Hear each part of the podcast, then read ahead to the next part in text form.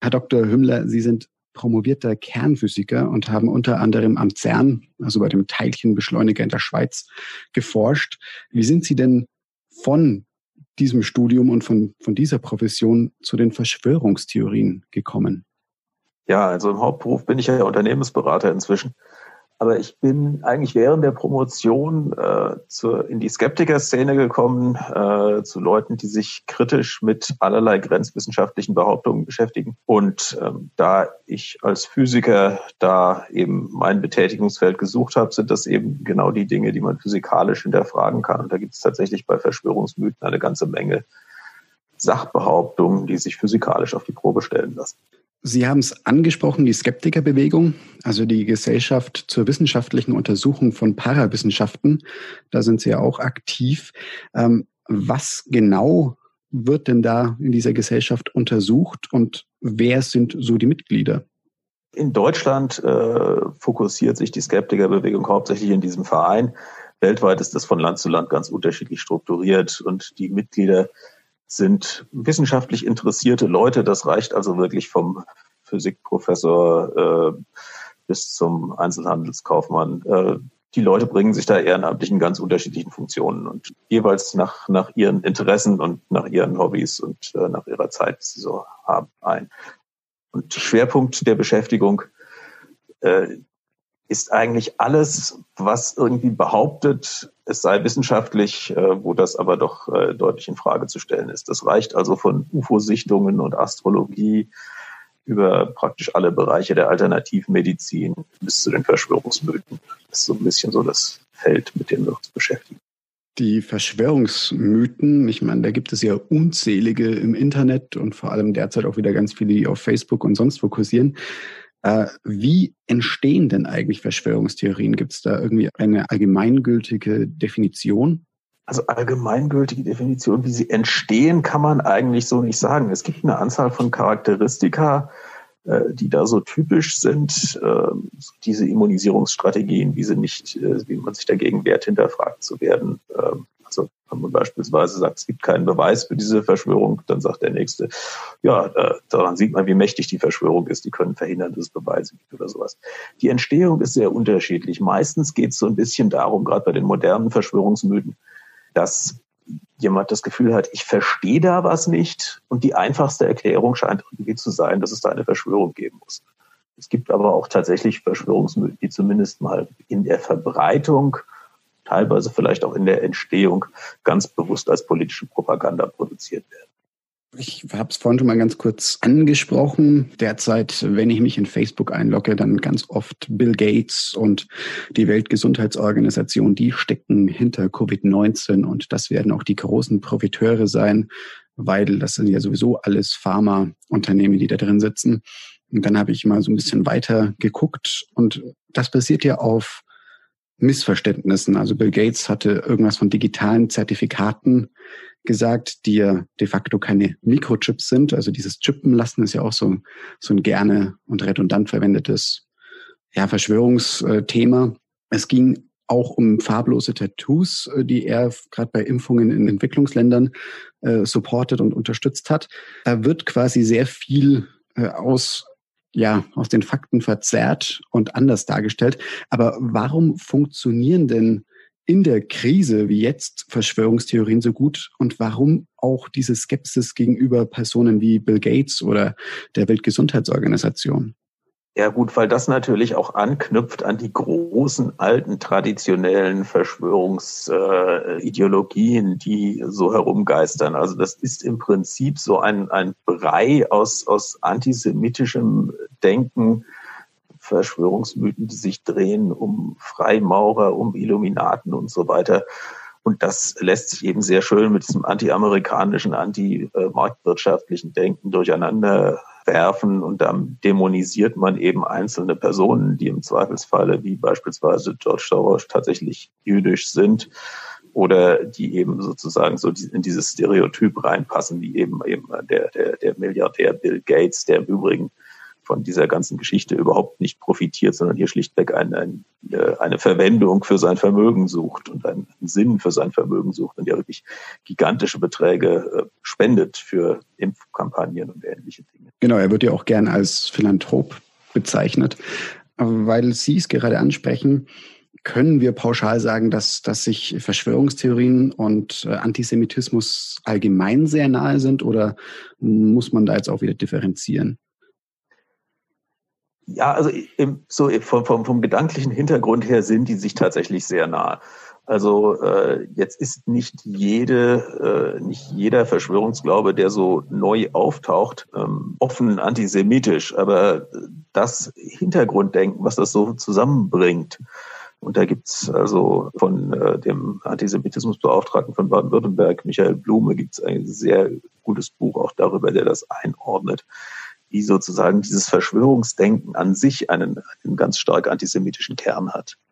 Ähm, in gewisser Weise natürlich auch einen sehr stark anti-intellektuellen Kern. Also es ist halt eben ein sehr stark gegen die Menschen, die in einer Gesellschaft Verantwortung tragen gerichtet und damit eben auch einfach gegen, gegen, das, gegen das Intellektuelle, gegen das Denken an sich. Das ist eng mit diesem antisemitischen Kern eben verknüpft. Also die Aussage, äh, die Kernaussage unserer westlichen Gesellschaft ist ja letztlich, dass man die Möglichkeit hat, jeder die Möglichkeit hat, die Gesellschaft mitzugestalten und die Kernaussage des, äh, des äh, Verschwörungsdenkens ist eben, dass geheime Mächte die, die Welt gestalten und äh, wir sozusagen die Opfer, die Unbeteiligten daran sind.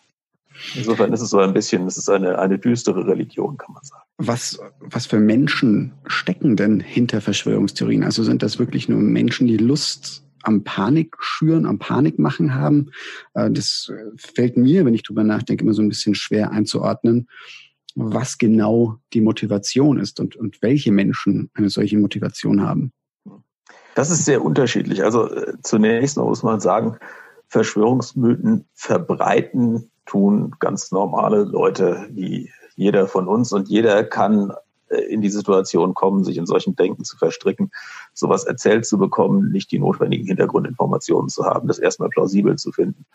Und in der Zeit der sozialen Medien hat man den dann eben auch ganz schnell auf äh, Teilen geklickt und dann äh, hat man das selber mit verbreitet. Also da äh, zunächst mal kann sich da jeder, äh, muss sich da jeder an die eigene Nase fassen und jeder sein eigenes Online-Verhalten auch ein bisschen mit äh, hinterfragen und disziplinieren. Aber so die Protagonisten, die da in Erscheinung treten, das ist so ein Gemisch. Das sind natürlich äh, tatsächlich politische Agitatoren, da sind Leute dabei, die sind psychisch krank. Da sind Leute dabei, die sind, äh, die haben sich einfach in, in eine Vorstellung rein verrannt. Da sind Leute dabei, die in, die vielleicht mal wissenschaftlich tätig waren, die eine Außenseitertheorie vertreten haben, festgestellt haben, sie werden mit dieser Außenseitertheorie vom wissenschaftlichen Mainstream, der vielleicht auch bessere Informationen hat, nicht ernst genommen. Sie werden aber von irgendwelchen Esoteriker oder verschwörungsgläubigen Gruppen ernst genommen und bekommen da eben Applaus und werden dann da immer stärker reingezogen. Also das ist eine ganz, ganz, ganz bunte und sehr, sehr ungute Mischung von Menschen mit diversen Schwierigkeiten, würde ich sagen. Weil Sie es auch gerade anklingen haben lassen, dieses sich in irgendetwas rein, ja eigentlich schon, schon manisch reinversetzen und an genau das dann zu glauben. Ähm, ein relativ neues Beispiel ist ja der, der Sänger Xavier Naidu. Ja. Bei dessen, bei, bei dessen Videobotschaften und allgemein, da denkt sich doch wahrscheinlich ein, ein Mensch, der eben nicht so affin für Verschwörungstheorien ist, so, was ist los mit dem Kerl? Also wäre das dann auch ein Beispiel von einem, der sich da irgendwie in was rein manövriert hat und da völlig starr in diesem Weltbild verharrt? Es ist natürlich jetzt sehr, sehr schwer, Einzelpersonen irgendwie zu diagnostizieren.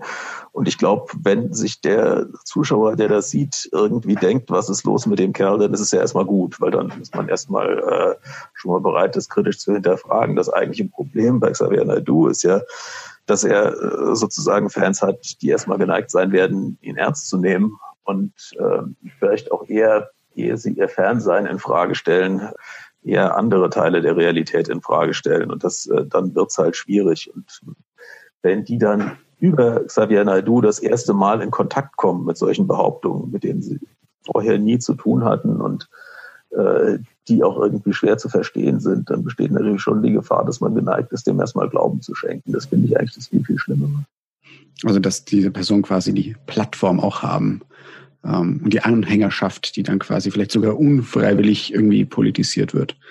Genau, und die auch, die auch überhaupt nicht darauf vorbereitet sind. Also wenn sich jemand sozusagen anfängt, äh, über gewisse Bereiche von Politik zu informieren und dann sozusagen alles liest, was es dazu gibt und dann darin auf diese Behauptungen stößt, die eben äh, eine Javier Nadu verbreitet, dann kann man ja sagen, gut, also dann kann der das halt in seinem Gesamtkontext einordnen. Aber wenn jemand beispielsweise von diesem QAnon-Verschwörungsmythos, äh, also dieser Geschichte, dass es eine geheime Quelle aus dem Umfeld von Donald Trump gäbe, die also lauter haarsträubende Geschichten da erzählt, wenn jemand davon noch nie gehört hat und erfährt darüber über jemanden, den er als Idol betrachtet, dann äh, wird er ja zunächst mal gar nicht so sehr geneigt sein, damit kritisch umzugehen. Und das ist für mich das eigentliche Problem. Und da kommt dann gleich die zweite Anschlussfrage zu der Thematik, die Personen, die dahinter stecken. Sie hatten ja auch die Forscher oder selbst promovierte, vermeintlich äh, kluge Köpfe angesprochen, die sich genauso für, für Verschwörungsmythen stark machen oder sie verbreiten oder vielleicht sogar Teil äh, einer Verschwörung sind. Kann man da dann auch irgendwie davon ausgehen, dass, dass dann in dem Fall der Doktor, Professorentitel, was auch immer, gar nicht mal zwangsläufig eine Aussage darüber treffen kann, wie reflektiert Menschen sind? Oder steckt dann, also das, das kann er für meine Begriffe sowieso nicht. Also ich meine, dass jemand einen Doktortitel hat, heißt, dass er irgendwann einmal durch das Abfassen einer Doktorarbeit nachgewiesen hat, dass er in der Lage ist, wissenschaftlich zu arbeiten in irgendeinem Feld. Das heißt aber nicht, dass er in der Lage ist, notwendigerweise ein anderes Feld, was weit von seiner Expertise entfernt ist, irgendwie zu beurteilen. Das ist eine Geschichte, die läuft halt völlig unabhängig davon. Also zunächst mal äh, macht mich mein Doktortitel in Physik ja jetzt auch nicht zum, zum Experten für Verschwörungsmythen, sondern das äh, ist eben was, was man sich im Laufe der Zeit eben ganz unabhängig davon erarbeiten muss. Verstehe, aber es ist äh, ja dieses, ich sage mal, Idealbild der Akademiker, der ja eigentlich schon äh, einen reflektierten Geist haben sollte. Und dann findet man eben genau auch solche Keyplayer irgendwie in Verschwörungstheorien wieder, wo man sich dann als Leser oder als Zuschauer denkt, so, Moment mal, von dem hätte ich doch eigentlich erwartet, dass er reflektiert äh, agiert. Das meinte ich damit eher. Ja, aber in gewisser Weise ist natürlich auch, äh, dass jemand äh, gerade höhere akademische Beine hat, äh, zeigt natürlich auch, dass er sehr spezialisiert gearbeitet hat eigentlich in seiner Arbeitswelt. also man, man muss ja so kenne ich es jedenfalls aus der Physik, um da wirklich gut zu sein äh, und, und da seinen Beruf draus zu machen langfristig, da muss man ja schon sehr, sehr spezialisiert sein und einen sehr, sehr großen Teil seiner Lebenszeit mit einem hochspezialisierten Gebiet verbringen. Das heißt, das qualifiziert einen nicht unbedingt dazu, sich jetzt über andere Themen zu äußern. Ich verstehe. Dann äh, kommen wir vielleicht Was mal ganz anderes ist natürlich, wenn ich, also ich sag mal so, wenn ich über, äh, wenn ich mich, um mal ein aktuelles Thema aufzugreifen, wenn ich mich über die äh, äh, Eigenschaften eines bestimmten Krankheitserregers, eines Virus informieren will, dann ist natürlich der, der Virologe derjenige, mit dem ich da sprechen will. Und zwar idealerweise ein Virologe, der genau zu diesem Virus geforscht hat und nicht jemand, der möglicherweise sich mit HIV oder Hepatitis beschäftigt hat. Und äh, wenn ich mich über Ausbreitung äh, dieses Virus informieren will, dann ist möglicherweise der Ansprechpartner schon wieder nicht mehr der Virologe, sondern äh, jemand, der epidemiologische Modelle rechnet. Das ist möglicherweise auch gar kein Mediziner mehr äh, sondern vielleicht wieder ein Mathematiker oder ein Physiker oder sowas vom Hintergrund. Also das, man, man muss da schon sich auch die Frage stellen, mit welchem Experten man dann da über was spricht. Wer sind denn die Profiteure von Verschwörungstheorien? Also wir haben jetzt ein, dieses äh, kunterbunte Konglomerat von Leuten, die da drin stecken, aber wer und wie wird denn von einer Verschwörungstheorie auch profitiert? Also äh, es gibt ja immer so den ersten Impuls nach dem Motto, wer verdient damit Geld? Aber das ist eigentlich genau das Denken, was auch häufig äh, hinter Verschwörungsmythen steckt. Also da wird ja immer gesagt, naja, also wenn da irgendwas passiert, irgendjemand muss ja damit Geld verdienen. Das ist eigentlich eher eher das Verschwörungsdenken selbst, was in die Richtung fragt. Meistens, äh, ich habe mir das mal relativ detailliert angeguckt, die allermeisten Leute, die solche Verschwörungsmythen verbreiten, werden damit eher nicht reich, äh, sondern was die wahren Profiteure sind eigentlich die Propagandisten. Und das ist äh, das, was wir im Moment eben auch sehr stark sehen. Also äh, den Nutzen äh, von Verschwörungsmythen, der sieht weniger monetär aus, sondern den Nutzen haben letztlich die Feinde der Demokratie. Weil die Demokratie eben auf Partizipation beruht und darauf beruht, dass jeder weiß, dass er in dieser Gesellschaft eben was mitgestalten kann und eben auch mitgestalten muss, wenn er was verändern will. Und äh, wenn ich den Leuten jetzt sage, das bringt alles nichts, was ihr da macht, dann schadet das natürlich dem Vertrauen in demokratische Institutionen und es schadet eben auch dem Funktionieren. Im günstigsten Fall für die Gesellschaft ist das, was der damit erreicht, dass die Leute gar nichts mehr tun. Im, Im allerschlimmsten Fall ist das, was er damit erreicht, dass die Leute halt Amok laufen. Also das heißt letztendlich, diese Verschwörungstheorien als solche sind jetzt weniger monetär profitabel für diejenigen, die sie verbreiten, sondern die haben dann wirklich diese politische Zielsetzung, vielleicht eine Gesellschaft auseinanderzubrechen, um sie dann für eine destabile Gesellschaft, für andere Zwecke irgendwie zu missbrauchen wenn ich das richtig ich sag mal, verstehe. die rational Agierenden von denen, die das verbreiten, ja. Also es gibt natürlich ein paar Leute, die damit auch tatsächlich ganz gut Geld verdienen. Also äh, wenn ich da jetzt an Jan Udo Olay denke, äh, alias Jan van Helsing, der da ein paar sehr gut verkaufte Bücher äh, verfasst hat in den 90er Jahren über irgendwelche ganz wüsten Verschwörungsmythen, über angebliche Supermächte der Nazis oder die Seite Infowars. Alex Jones, ne? Alex Jones, wo eben auch ein wirkliches Unternehmen dahinter steht, äh, was äh, relativ viel Geld wohl verdient. Aber das äh, grundsätzlich äh, muss man sagen, die allermeisten Leute, die das tun, tun das aus so einer Art Sendungsbewusstsein heraus und aus einem äh, allgemeinen einem Ablehnen von Demokratie und einem Ablehnen von, von Freiheit. Ich denke, wir haben es ja so grob schon, schon erfasst, dass eben die Gefahr besteht, dass eben Gesellschaften dadurch geschwächt oder destabilisiert werden. Aber so konkret, was ist denn das Gefährliche an Verschwörungstheorien allgemein vielleicht nochmal kurz zusammengefasst? Ja, wenn ich jemandem sage, die wahre Macht liegt bei irgendwelchen düsteren Verschwörungsmächten, dann was ist für den eben die Konsequenz daraus, wie er politisch handeln wird? Also ich sage ihm ja mit, damit ja quasi, Wählen bringt nichts, dich in irgendwelchen Parteien oder Bürgerinitiativen zu engagieren, bringt nichts. Das heißt, im günstigsten Fall wird er sich eben gar nicht mehr beteiligen, sich zurückziehen. Im ungünstigeren Fall wird er sich in irgendwelchen extremistischen Gruppen engagieren und eben versuchen, dieses System zu beseitigen. Und im allerschlimmsten Fall wird er mit Gewalt versuchen, dieses System zu beseitigen. Das äh, sind die Gefahren, die darin liegen. Also Sie Reichsbürger zum Beispiel. Und auch bei den Reichsbürgern gibt es eben genau dieses Spektrum. Also das reicht eben von Leuten, die sich in sich selbst zurückziehen und die äh, dann eben meinen, naja, ich müsste jetzt, sie müssten jetzt keine Steuern zahlen und in dem Moment, äh, wo dann irgendwann der Haftbefehl reinflattert, überlegt man sich dann, und muss es vielleicht doch tun. Äh, dann gibt es eben die Leute, die sich dann in solchen Gruppen äh, zusammenschließen und da äh, darüber eben agitieren. Und es gibt eben letztlich auch die Leute, die dann eben auf den Gerichtsvollzieher schießen. Es gibt alles, ja. Oder, oder noch schlimmer, durch die Gegend laufen, auf äh, massenweise auf Migranten schießen oder eine Synagoge angreifen. Gibt es denn so vielleicht als äh, etwas lockerere Abschlussfrage, gibt es denn eine Lieblingsverschwörungstheorie, die Sie so als Experte haben, wo Sie sagen, die ist so absurd oder die ist so lustig oder mit der habe ich mich so beschäftigt, das ist mittlerweile meine Lieblingsverschwörungstheorie? Also man könnte tatsächlich sagen, wir hatten ja letztes Jahr 50 Jahre Mondlandung. Und in gewisser Weise weder vom, vom Denken, dass es so absurd wäre oder so, aber also es ist einfach ein, ein, wunderschönes Lehrstück. Also wenn man sich wirklich mit den Verschwörungsmythen um die Mondlandung beschäftigt, erstens mal fast jeder, der irgendwelche andere dieser, dieser großen Verschwörungsmythen glaubt, äh, glaubt auch, dass die Mondlandung inszeniert war.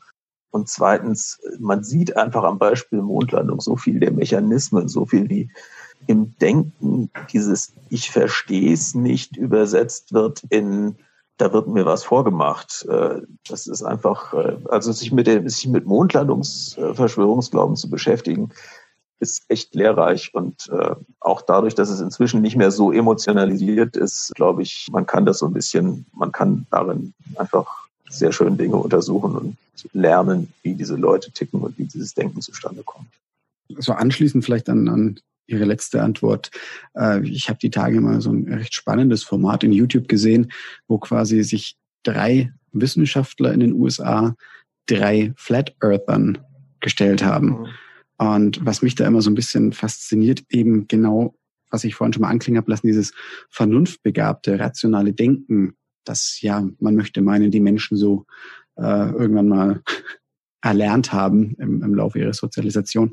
Warum funktioniert das denn so gut, dass, dass Menschen wirklich hergehen und sagen, ich, ich glaube nicht, dass die Erde eine Kugel, ein, ein Globus ist, sondern ich glaube, die Erde ist flach. Wie kann es denn passieren, dass, dass Leute wirklich sagen, ich verneine alle Beweise, die Erde ist flach? Naja, also die Argumentation der Flat Earther ist hier zunächst mal, die Erde ist flach und das ist eigentlich das ja einziges Argument, die Erde ist flach, weil sie halt flach aussieht. Also äh, man stellt sozusagen den, den eigenen äh, Anschein über das, was, äh, was man bekommt, wenn man sich mit ein bisschen mehr Mühe Gedanken darüber macht. Und gerade bei den Flat Earthern ist es natürlich, also äh, das sind ja Gedanken, die sich Menschen seit 2500 Jahren machen. Also wir wissen seit 2500 Jahren, dass die Erde rund ist. Ja, und das ist natürlich schon auch irgendwie Klar ist das frustrierend, aber es bleibt natürlich dabei, wenn man sich die, diese Videos von diesen Leuten anguckt, die stehen da und gucken auf den Horizont und sagen, ja, aber der Horizont ist doch flach, die Erde kann keine Kugel sein. Also ich bin seit zwei, drei Jahren äh, in, folge ich in Facebook den, den, den Publikationen so einer Flat Earther Gruppe und ja, es ist einfach immer wieder nur dasselbe. Man zeigt einfach Bilder und sagt, ja, die Erde ist flach. Oder man kommt eben dann auf so diese ganz kindliche Geschichte, naja, dann müssten ja in Australien die Leute auf dem Kopf stehen. Also es ist einfach so naiv, wie es auf den ersten Moment klingt. Also quasi. Weil man dann natürlich sagen muss, ich bin kein großer Freund dieser Formate, wo man sozusagen dann äh, versucht, vor allen Dingen auch vom Publikum versucht, da auf Augenhöhe zu diskutieren, weil man einfach nicht auf Augenhöhe ist. Also das ist äh, in den Medien auch immer hochproblematisch wenn man sozusagen in Talkshow-Formaten oder ähnlichen also man kann eben nicht Wissenschaftlichkeit und Unwissenschaftlichkeit auf gleicher Schwelle nebeneinander stellen und beiden die gleiche Redezeit einräumen. Das ist, äh, da kommt einfach ein ganz fürchterliches Sendeformat raus. Wie, wie sollten wir denn dann mit derlei Verschwörungstheoretikern umgehen? Also sie einfach lassen oder, also ja, ich sehe das ja ähnlich wie Sie, dass es immer problematisch ist. Ich meine, Beispiel, ich habe viel Verwandtschaft in den USA und bin auch immer wieder drüben. Und ich habe Demokraten, sehr gebildete, promovierte Ärzte, was auch immer, Mikrobiologen, die demokratisch sind und die ganz, ganz scheußlich finden, was Donald Trump macht. Und dann habe ich aber auch die in Kansas, die Hardcore-Republikaner, die immer noch schwer davon überzeugt sind, dass Donald Trump der beste Präsident ist, den die USA je gesehen haben. Und ich komme da auch an meine Diskussionsgrenzen, weil sämtlicher Versuch, das irgendwie zu belegen, irgendwie verpufft. Ist es dann mit Verschwörungstheoretikern genauso? Wie müssen wir mit denen umgehen? Ja, also ich meine, es ist sehr, sehr ähnlich. Es ist, eine, es ist ein Überzeugungssystem. Es ist, glaube ich, beim Verschwörungsglauben noch, noch äh, stärker, wie gesagt, was, was religionsähnliches, was da am Werk ist. Und ähm, man, wenn man, wenn man versucht, sozusagen diese Vorstellungen zu widerlegen, muss man sich darüber im Klaren sein, dass man am, auch am, am Selbstbild dieser Menschen kratzt, vor allen Dingen, wenn es eben Leute sind, die da schon, schon stärker drin sind. Klar gibt es natürlich immer jemanden, der irgendwie gestern Abend im Fernsehen die Doku gesehen hat, dass doch die Mondlandung inszeniert war und äh, dann mit einem Haufen Fragezeichen im Kopf heute aufgewacht ist und ähm, dann in der, in der Mittagspause mit Kollegen anfängt zu diskutieren und wenn er dann gute Begründungen äh, dafür bekommt, warum das Unsinn ist, was er da gesehen hat, dann sich da auch wieder, wieder zurücklehnt. Das, dementsprechend ist es natürlich auch wichtig, dass Leute, die solche Fragezeichen im Kopf haben, auch eben entsprechende Informationen bekommen. Aber wenn der sich da erstmal drei Jahre reingesteigert hat, dann, ähm, dann muss man sich darüber im Klaren sein, dass den da niemand anders wieder rausholen kann sondern letztlich äh, kann man sich aus so einem Glaubenssystem nur selbst wieder rausholen. Man muss einfach irgendwann, ja, da muss so ein Riss in dem System entstehen, wo man sich denkt, Moment mal, irgendwas, irgendwas stimmt doch dann nicht mit dem, was ich da gerade glaube. Und dann muss man aber selber bereit sein, auf diesen Riss zu reagieren und weiter zu suchen. Und gerade in einem Projekt, wo ich so einen Haufen Leute interviewt habe, die auch selbst äh, mal sowas geglaubt haben und dann sich irgendwie davon gelöst haben. Und äh, das sind ganz, ganz spannende Geschichten und das sind ja, umdenken ist halt wahnsinnig schwer. Das wäre auch meine nächste Frage gewesen, ob es da irgendwie belegbare oder eben Beispiele gibt von Menschen, die sich eben jahrelang für eine Verschwörung äh, stark gemacht haben und dann von alleine irgendwie da wieder rauskamen aus dieser Spirale. Also ich sag mal, im klassischen Verschwörungsdenken ist ja äh, die, die Stefanie Vicier zum Beispiel so ein Beispiel, die äh, ja letztlich über das Internet in, ich glaube, über den 11. September in, in solche äh, Gedankenwelten eingetaucht ist und dann immer weiter gelesen hat und die dann irgendwie sagt, am Ende hätte sie alles geglaubt, ähm, außer dass die Erde flach ist. Das war ihr dann doch zu absurd. Ähm, aber, aber alles andere, was da kursierte von, von irgendwelchen außerirdischen Reptiloiden, die irgendwie äh, sich als unsere Politiker maskieren und ähnliche Dinge. Und die also wirklich ganz, ganz tief in diesem Denken drin war. Und die dann irgendwann gesagt hat, Sie war in einer Facebook-Gruppe, wo Leute darüber diskutiert haben, mit Laserpointern Flugzeuge zum Absturz zu bringen, weil sie meinen, dass diese Flugzeuge halt äh, benutzt werden, um giftige Chemikalien auf die Menschen zu sprühen. Und da hat sie dann gesagt, ja, aber Leute, ihr könnt doch nicht ernsthaft darüber nachdenken, Verkehrsflugzeuge mit Hunderten von Menschen drin zum Absturz zu bringen. Und als sie das gesagt hat, wurde sie aus der Gruppe geschmissen. Und da hat sie dann gesagt, ja, Moment mal, also irgendwas, irgendwas stimmt hier aber nicht. Und die, also die ist, gehört jetzt zu den, zu den engagiertesten äh, Aktivisten gegen dieses, gegen dieses Verschwörungsdenken. Wenn man mit ihr spricht, merkt man also auch, dass das für sie so ein ganz, ja, äh, also was ganz Beängstigendes ist, wo sie da drin war und dass sie da ganz, ja, auch, sagen wir mal, mit einem großen großen Sendungsbewusstsein, aber auch mit, mit ganz viel Wut im Bauch an dieses Thema rangeht. Ähm, aber im Grundsatz ist das jetzt nichts anderes als bei Leuten, die sich in, in äh, alternativmedizinischen Systemen verstrickt hatten oder die irgendwo Geister gesucht haben oder so. Also es äh, gibt, sind, die Denkweisen sind, sind, sind tatsächlich relativ ähnlich sind Verschwörungstheorien, das habe ich mir mal so ein bisschen gedacht, äh, liegt vielleicht der Trick bei Verschwörungstheorien auch so, dass die, die Sprache, die dafür benutzt wird, so ein bisschen vielleicht wie bei einem Horoskop äh, funktioniert, so nach dem Motto, ich lese jetzt mein Sternzeichen und ach ja, genau, im Beruf, da läuft es momentan nicht so toll und ja, Liebe, das könnte auch besser laufen, aber das Horoskop, das weiß es, also finde ich mich da irgendwo wieder.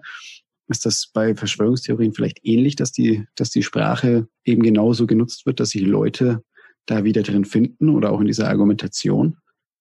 Ja, also äh, das, der, der Witz bei den Horoskopen ist ja eigentlich eher, dass man so diese Barnum-Texte hat, äh, die so, äh, naja, äh, dem Menschen halt so sagen, naja, also sie sind ja sie sind ja eigentlich sehr schüchtern, aber in der richtigen Situation können sie halt auch total aus sich rausgehen. Und damit hat man halt so diese Geschichten, dass es eigentlich am Ende äh, auf jeden zu passen scheint. Aber ähm, ja, ich glaube, ich glaube, dass Verschwörungsmythen eher, ja, die sprechen so ein paar Grundbedürfnisse an, die natürlich auch irgendwo jeder hat. Aber es ist nicht so, es hat, es hat nicht so was ganz Beliebiges, sondern es geht eigentlich mehr es ist so das Bedürfnis, sich die Welt erklären zu können um sich rum. Das, das Gefühl, ich hab's verstanden und vielleicht ich hab's verstanden und die anderen um mich rum haben es nicht verstanden. Es ist so dieses, dieses natürliche, die natürliche menschliche Veranlagung dazu, in unserer Umwelt Muster zu erkennen, was, worauf wir angewiesen sind. Also unser ganzes unser ganzes äh, Umwelterkennen basiert eben darauf, dass wir Muster erkennen und darauf, dass wir erkennen, wenn im Dunkeln zwei Lichter, wenn wir im Dunkeln zwei Lichter sehen, die heller werden und die sich weiter voneinander entfernen, dann ist der erste Gedanke, der uns, in den Kopf kommt, da kommt ein Auto auf mich zu. Und in der Regel reagieren wir richtig. Theoretisch könnten das zwei ganz andere Lichter sein, aber in den allermeisten Fällen haben wir eben recht. Und dieses, dieses äh, dieses schnelle Muster erkennen, was wir eben auch brauchen, damit wir von dem Auto nicht überfahren werden.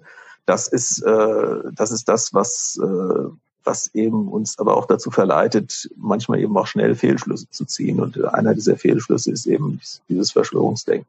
Und das eben überlagert sich natürlich mit einem anderen menschlichen Grundbedürfnis oder einem menschlichen Grundverhalten, nämlich dass wir den Leuten, die besonders viel Macht haben, dazu neigen zu misstrauen. Und das ist ja auch was, was absolut sinnvoll ist. Also es sind letztlich lauter ganz sinnvolle Dinge und ganz normale Dinge, die, wenn sie sich in der richtigen Art und Weise gegenseitig verstärken und vor allen Dingen, wenn wir nicht darauf achten, uns selbst zu hinterfragen, die uns halt in ganz, ganz üble Abgründe führen können. Weil Sie das ansprechen mit dem Misstrauen gegenüber Personen, die Macht haben. Also es gibt ja immer wieder diese, diese Meldungen von den Bilderberger Konferenzen oder was auch immer. Ähm, würden Sie jetzt sagen, dass pauschal eigentlich so gut wie jede Verschwörung haltloser Blödsinn ist oder gäbe es auch einige Punkte, wo Sie sagen, naja, hm, da kann sogar vielleicht was dran sein. Gibt es das auch bei den Verschwörungsmythen oder sind die pauschal immer Blödsinn? Naja, also ich sag mal, grundsätzlich äh, muss man natürlich sagen, ja, es hat in der Vergangenheit immer wieder Verschwörungen in dem Sinne gegeben. Äh, und es ist durchaus ganz lehrreich, sich das sich mal anzuschauen, wie die funktioniert haben, wie lange die unter der Decke geblieben sind, äh, wie viele Leute vor allen Dingen daran beteiligt waren. Dann, dann erkennt man also so Muster. Also ein typischer Fall einer solchen realen Verschwörung sind zum Beispiel die, die Ereignisse in der Nacht vor dem Beginn des Zweiten Weltkriegs. Das sogenannte Unternehmen Tannenberg, als äh, SS-Leute einige Grenz, deutsche Grenzstationen überfallen haben und sich dabei für Polen ausgegeben haben um sozusagen einen Kriegsgrund zu liefern. Und wenn man sich das mal anschaut, wie diese Ereignisse abgelaufen sind, was für ein Chaos da ausgebrochen worden ist, wie viel dabei schiefgelaufen ist, wie wenig Mitwisser daran von vornherein beteiligt waren, damit es eben nicht sofort auffliegt, dass eben nach dem Krieg dann doch alles aufgerollt werden konnte.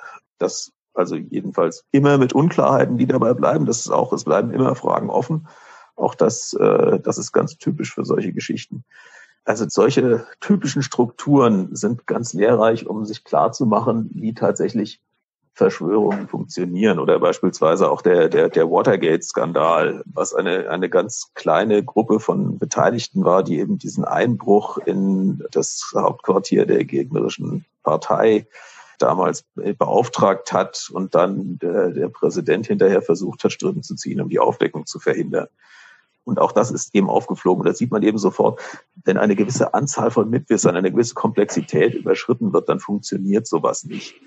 Und das ist so mein allererster Test, wenn mir eine neue Verschwörungsbehauptung äh, begegnet. Äh, wie viele Leute müssten da eigentlich mitmachen und wie lange müssten die jetzt dicht gehalten haben? Und wenn wir dann wie bei der Mondlandung an dem Punkt sind, dass wir äh, Hunderttausende von Leuten weltweit haben müssten, die da mitmachen müssen und äh, führende Kräfte der Sowjetunion, die mit führenden Kräften der USA zusammenarbeiten müssten, dann weiß man einfach, äh, da muss man einfach sehr, sehr kritisch mit dieser Behauptung umgehen, weil es einfach äh, so, so funktionieren reale Verschwörungen halt nicht. Ähm, insofern, ja, also es ist immer die Frage, ob, ob es Verschwörungsgeschichten gegeben hat, die sich hinterher bestätigt haben hängt immer sehr stark davon ab, wie man das, wie man das definiert und wie man das abgrenzt. Also es gibt zum Beispiel äh, Michael Butter, Amerikanistikprofessor, der sehr, sehr viel über Verschwörungstheorien publiziert, der sagt, es hat sich noch nie ein Verschwörungsglaube im Nachhinein als wahr herausgestellt. Das liegt natürlich an der Art und Weise, wie er Verschwörungsglauben definiert. Aber es ist auch tatsächlich so, dass bei den aufgeflogenen realen Verschwörungen es eben nicht diesen lange schwelenden Verdacht an breiten Teilen der Öffentlichkeit gegeben hat, der sich dann hinterher als wahr herausgestellt hat, sondern da hat keiner dran gedacht und dann stand es halt irgendwann stand's in der Zeitung, weil irgendeiner gesagt hat, wo Leute, das und das ist passiert und dann haben alle hingeguckt und, und äh, dann gab es einen Untersuchungsausschuss und dann hat man festgestellt, jawohl, das und das ist tatsächlich passiert. Das, das funktioniert halt nicht so, dass jemand weil er irgendwie die Nachrichten sieht und nicht versteht, was in den Nachrichten kommt, sich dann eine Verschwörung daraus zusammenreimt und sich das dann hinterher als wahr herausstellt. Also das, das gibt es tatsächlich nicht. Also ist vielleicht so eine Verschwörung. Ich meine, wir haben ja oft die ganzen äh, Banken und Pharma und die ganzen Lobbyistenverschwörungen und so, die halt auch oft diskutiert werden. Aber äh, können wir dann das quasi so ein bisschen wie das, das römische Reich vielleicht äh, betrachten, wenn es zu groß wird, wenn es quasi zu viel zu verwalten gibt, dann würde es wie ein Kartenhaus in sich einstürzen, ist dann also quasi ein Indikator dafür, ob eine Verschwörung überhaupt da sein kann, tatsächlich, wie viele Personen involviert sind, weil irgendjemand würde immer das Schweigen brechen. Also können genau, wir das so zusammenfassen? Ja, klar. Ja, wobei, ich meine, man muss natürlich sagen, natürlich äh, Unternehmen vertreten ihre Interessen und das tun sie eben darüber, dass sie Informationen an die Politik geben, die halt zu dem passen, was sie, was ihnen wichtig ist. Das ist ja auch was vollkommen Normales. Also äh, oder auch auch äh, im Zusammenhang mit beispielsweise der der amerikanischen NSA von einer Verschwörung zu sprechen, das ist einfach unsinnig. Das ist ein Geheimdienst, der hat ein, über Jahre hin ein Milliardenbudget bekommen, um international Kommunikation abzuhören. Das war die Aufgabe dieses Geheimdienstes. Irgendwann stand dann in der Zeitung, äh, ja, die haben international Kommunikation abgehört und die haben das offensichtlich sehr erfolgreich gemacht. Äh, das ist aber keine Verschwörung, das ist schlichtweg ein Geheimdienst, der seine Arbeit gemacht hat. Und dass die Aufgabe dieses Geheimdienstes ist, konnte man auf der Internetseite dieses Geheimdienstes fünf Jahre vorher schon lesen. Ja, man wusste halt nicht, wie gut die das gemacht haben. Das ist durchaus richtig, aber das ist, äh, das hat halt in dem Sinne auch nichts mit der Verschwörung zu tun. Das, also die, die haben halt ihre Arbeit gemacht äh, und man hat sie von offensichtlich unterschätzt. Das, das gibt's natürlich auch, aber das ist ja eine, eine ganz andere Qualität als das, was da jetzt irgendwie behauptet wird. Und ähm, hat es denn so im Laufe Ihres Lebens oder in der Zeit, in der Sie sich mit Verschwörungsmythen beschäftigen, gab es mal eine die quasi eine Theorie, die sie getestet hat, so nach dem Motto, wo sie vielleicht ein bisschen anfälliger waren und gesagt haben, hm, das, die klingt jetzt aber gar nicht mal so blöd. Ja, also ich sag mal, das, das gibt's. Äh, ich, also ich glaube, dass jeder von uns irgendwas hat, was er in Erwägung zieht, äh, was andere als Verschwörungstheorie bezeichnen würden. Und das sind typischerweise Dinge, die dem eigenen Weltbild nahestehen, die der eigenen politischen Überzeugung nahestehen. Und äh, also in meinem Fall, nachdem ich es in meinem Buch mal angedeutet hatte und äh, ich werde dann immer wieder drauf, was war denn das, was, was war denn das jetzt bei dir?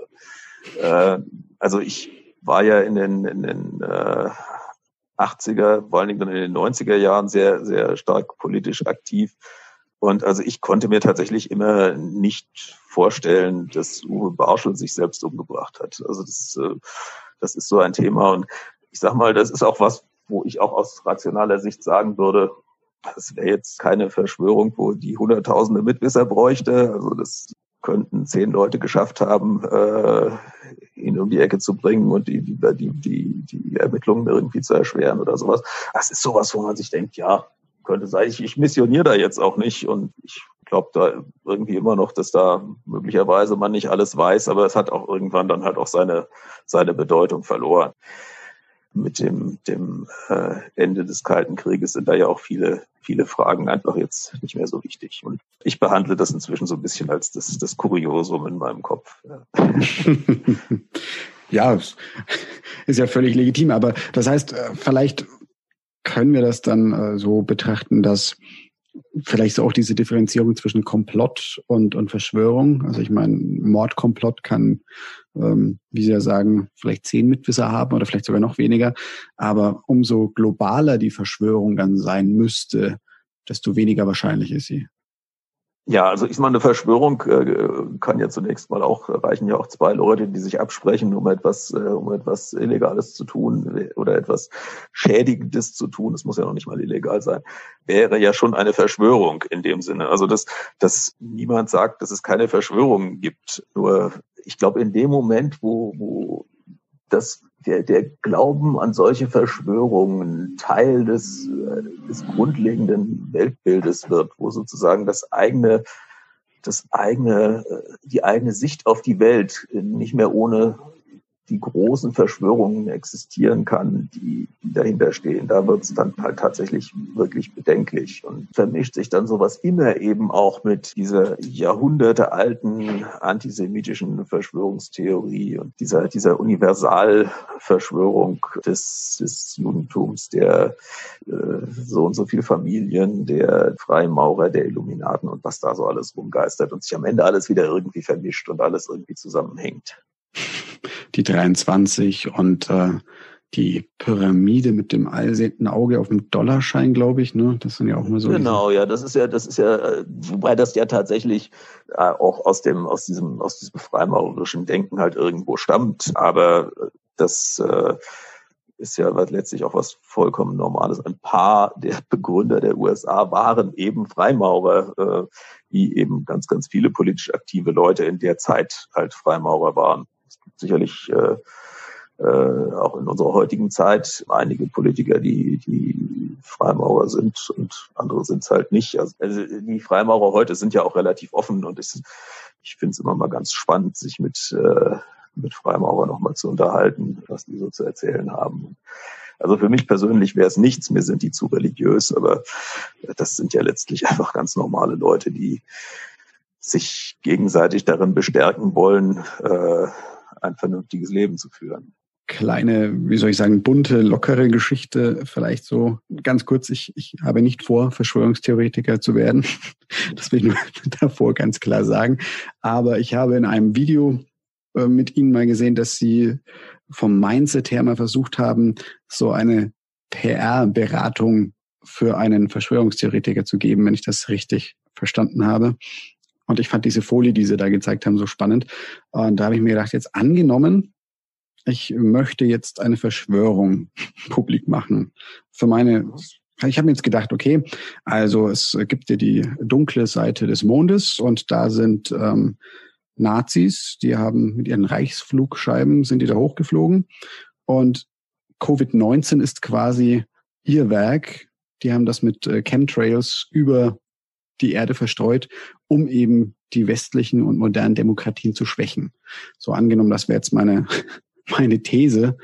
Äh, wie würden Sie sagen, müsste ich denn vorgehen, um die zu richtig richtig erfolgreich für alle Seiten zu machen. Für mich, vielleicht kann ich auch noch ein paar Tassen und T-Shirts verkaufen. Was, was würde mich denn zum absoluten Oberguru machen? Also grundsätzlich, äh, glaube ich, müssten Sie dann zunächst mal, es, es, es funktioniert nicht, eine anonyme Macht irgendwo zu dämonisieren, sondern man muss letztlich, damit es ein funktionierender Verschwörungsglaube wird, muss man die, die eigenen Regierungen dämonisieren. Das heißt, sie müssten zunächst mal diese Nazis auf der Rückseite des Mondes zu den eigentlichen Guten erklären. Das ist, glaube ich, die Grundvoraussetzung dafür, dass sowas wirklich gibt. Okay. Ähm, weil, weil, äh, also es, es gibt ja, es gibt ja tatsächlich diese, diese Geschichte, dass äh, es eine, eine Nazi-Kolonie in der Antarktis noch gäbe. Die ist, ich sag mal so, je, lang, je länger der Krieg her ist, desto, desto abstruser wird das natürlich. Aber ja, das ist eine Zeit lang mal tatsächlich von den äh, in den USA von Leuten propagiert worden, die gesagt haben, man müsste doch da jetzt was dagegen tun. Und das ist ja ganz schlimm, dass die da sind. Ähm, aber das war in den 50er Jahren, das ist eigentlich dann auch wieder, wieder, wieder verschwunden. Also der Teil davon, der ein bisschen die heutige Zeit überlebt hat, das sind eigentlich eher Leute, denen diese, diese Nazis ganz sympathisch sind und die irgendwie jetzt sagen, naja, wir müssen doch jetzt unsere Regierung mal irgendwie beseitigen, damit die wiederkommen können. äh, so, so erschreckend das irgendwie ist. Also es ist tatsächlich, äh, Verschwörungsmythen müssen einen, einen Welterklärungsanspruch haben. Sie müssen einen irgendwie, ja, sie müssen einem das Gefühl geben, man hat es tatsächlich verstanden. Sie basieren eigentlich immer darauf, erfahrungsgemäß, dass man sozusagen die momentan tatsächlich Mächtigen irgendwie dämonisiert oder zumindest mal abqualifiziert. Weil, glaube ich, so im, im menschlichen Denken ja das Bewusstsein drin ist, ich brauche ja einen Grund für das, was in meinem Leben irgendwie nicht so gut läuft. Und der, der unmittelbar wahrnehmbare Grund ist halt in der Regel irgendwie dann äh, mein Arbeitgeber oder das Finanzamt oder äh, sozusagen halt die, die Mächte, denen nicht so unmittelbar ausgesetzt sind. Okay, also das heißt, ähm, ich habe mich jetzt hier mal, Sie haben es gemerkt, äh, ein bisschen on, an dem Film Iron Sky orientiert. Dann die Chemtrails sind ja auch schon eine ältere Geschichte und habe das Ganze ein bisschen mit, mit Covid-19 eben verworfen. Aber um eine Verschwörung quasi erfolgreich zu machen, müsste sie quasi noch konkretere Feindbilder schaffen und auch in gewisser Weise unser soziales, politisches, gesellschaftliches Leben auch erklären oder die vermeintlichen Missstände erklären. Ja, und in gewisser Weise, das, das Erschreckende daran ist ja irgendwie auch, dass einen das eben eigentlich davon abbringt, äh, sinnvoll etwas an tatsächlichen Missständen zu tun. Das ist ja eigentlich das, das, das, das Schlimme daran. Also es gibt ja immer was in unserer Welt zu verbessern und es gibt ja immer Menschen, denen man irgendwie helfen könnte und, und äh, Dinge, für die man sich engagieren kann. Und das ist halt so wahnsinnig viel Energie, die halt damit verpufft, sich mit, mit völligem Unsinn zu beschäftigen. Und äh, ja, das ist, wie, wie ich schon gesagt habe, das ist ja eigentlich noch der, der, der optimistischste Fall, dass, es, dass, dass die Energie halt sinnlos verpufft, nicht, dass in, im schlimmsten Fall richtet sie noch Schaden an. Wenn man davon ausgeht, dass irgendwie, keine Ahnung, 10, 15 Prozent so richtig, richtig äh, repräsentative Umfragen gibt's da ja nicht.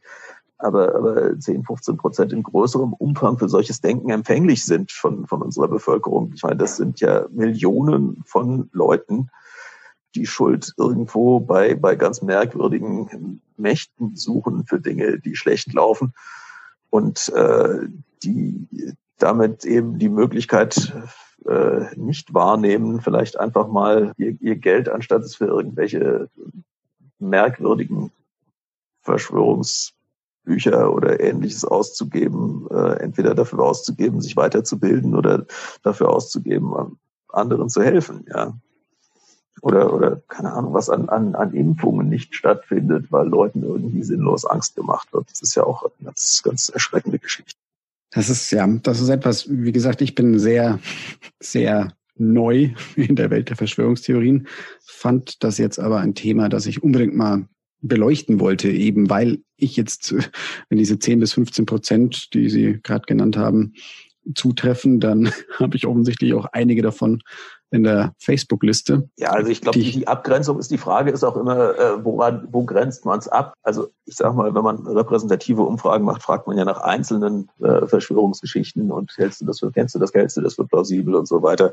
Also mein Eindruck ist, dass wir uns so in der Größenordnung von 10, 15 Prozent bewegen, die halt mehrere von diesen Geschichten halt wirklich ernst nehmen und glauben und Ah, das, sind, das war halt so dieser springende Punkt, wo ich gesagt habe, ich möchte da jetzt mal recherchieren. Ich möchte da jetzt auch mal mit jemandem sprechen, der sich damit beschäftigt, weil ich mir eben gedacht habe, so wie, wie kann das sein? Ich meine, wir haben gerade ganz andere Probleme und ähm, dann werden eben Menschen mit solchen vermeintlichen Faktenvideos oder mit irgendwelchen angeblichen Leaks oder mit irgendwelchen, und wenn es nur irgendwelche bescheuerten Memes sind, ähm, die unsere Politiker zeigen, wie sie sich zuflüstern und jetzt äh, lassen wir sie auch noch lustige Masken tragen oder was auch immer, dass da eben dieses äh, diese Verunsicherung und diese, ich glaube, dieses Covid-19 macht ja mit uns allen irgendwas. Viele genießen das Entschleunigen, einige sind jetzt vielleicht schon an dem Punkt, wo sie sagen, ich vermisse meine sozialen Kontakte irgendwie. Es macht ja mit uns allen was und, und dadurch, dass diese Zeit so, so neu für uns ist, finde ich es sehr, ja, fragwürdig mindestens, wenn nicht sogar sehr, ja, fast schon verurteilenswert, wenn dann eben Menschen auch noch hergehen und Verunsicherung damit stiften. Und deswegen wollte ich da mal ein bisschen eintauchen. Ja, also ich, das ist natürlich tatsächlich so, äh, wenn man solche gravierenden Ereignisse hat, äh, ja, ob das jetzt in diesem Jahr, also Ereignisse, die einfach die Menschen bewegen, das war in diesem Jahr schon beim Anschlag von Hanau der Fall, der vielleicht mich, weil ich in Hanau geboren bin, ein bisschen mehr beschäftigt als andere noch äh, oder länger beschäftigt als andere. Und das war dann bei, bei, dem, bei, dem, bei Covid-19 der Fall. Wenn solche Dinge kommen, die die Menschen beschäftigen, dann entstehen immer auch Verschwörungsmythen darum. Immer. Und das äh, hat halt jetzt, äh, wenn etwas die Medien so lange oder unsere Aufmerksamkeit über einen so langen Zeitraum jetzt schon fesselt, dann kommen natürlich auch immer neue Verschwörungsmythen oder es kommt immer wieder was dazu. Also ein ganz, ganz großes Thema, was uns in letzter Zeit oder was mich in letzter Zeit beschäftigt hat, ist also die Behauptung, dass das ja alles gar kein Virus wäre, was das auslöst, sondern in Wirklichkeit sei es ja der neue Mobilfunkstandard 5G, der diese Symptome auslöst. Dann hätte man das Virus als Erklärung erfunden. Und äh, ja, das, äh, da, da bin ich dann natürlich als Physiker wieder irgendwo dahinter und denke mir, okay, also jetzt musst du erstmal erklären, was eigentlich, äh, das eigentlich an diesem neuen Mobilfunkstandard eigentlich so gut wie nichts neu ist. Und das, das ja, ähm, man, man braucht einfach immer äh, dreimal so lange, um den Unsinn zu widerlegen, wie man braucht, um ihn zu verbreiten. Vielleicht auch so ein bisschen mit dem ähm, evolutionspsychologischen und soziologischen Ansatz, dass äh, Klatsch und Tratsch ja schon, schon lange, bevor es eine wirkliche Sprache gegeben hat, funktioniert haben. Vielleicht fallen da ja auch diese äh, Verschwörungsmythen auch mit rein in dieses Bedürfnis nach Klatsch und Tratsch, das halt dann aber nur leider in, in einer sehr pervertierten und äh, gefährlichen Form verbreitet wird. Ja, also wie, grundsätzlich muss man natürlich auch sagen, auch dieses Gefahren erkennen, dieses mächtigen Misstrauen, das kann man natürlich aus der Evolutionspsychologie erklären.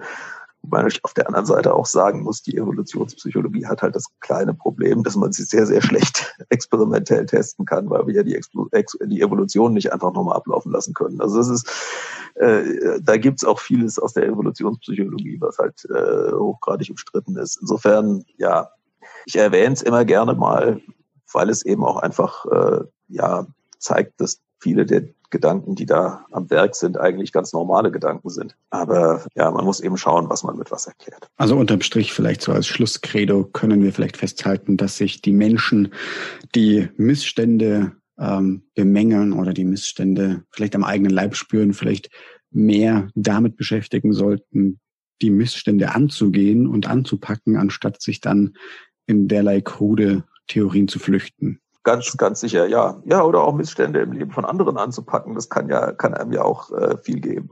Anderen zu helfen ist ja eine ganz, eine ganz wichtige äh, Sache, die uns auch, äh, die auch dazu beiträgt, uns glücklich zu machen. Und gerade in der heutigen Zeit gibt es ja durchaus ganz äh, viele Menschen, die vielleicht auch jetzt Schwierigkeiten haben, seien es das Künstler, die jetzt irgendwie das ganze Jahr nicht mehr auftreten können oder auch die ältere Dame in der Nachbarschaft, die sich vielleicht freut, wenn man mal für sie einkaufen geht. Also es, äh, es gibt ja durchaus jede Menge Möglichkeiten, sich auch sinnvoll damit zu beschäftigen, äh, die Welt irgendwie ein bisschen besser zu machen.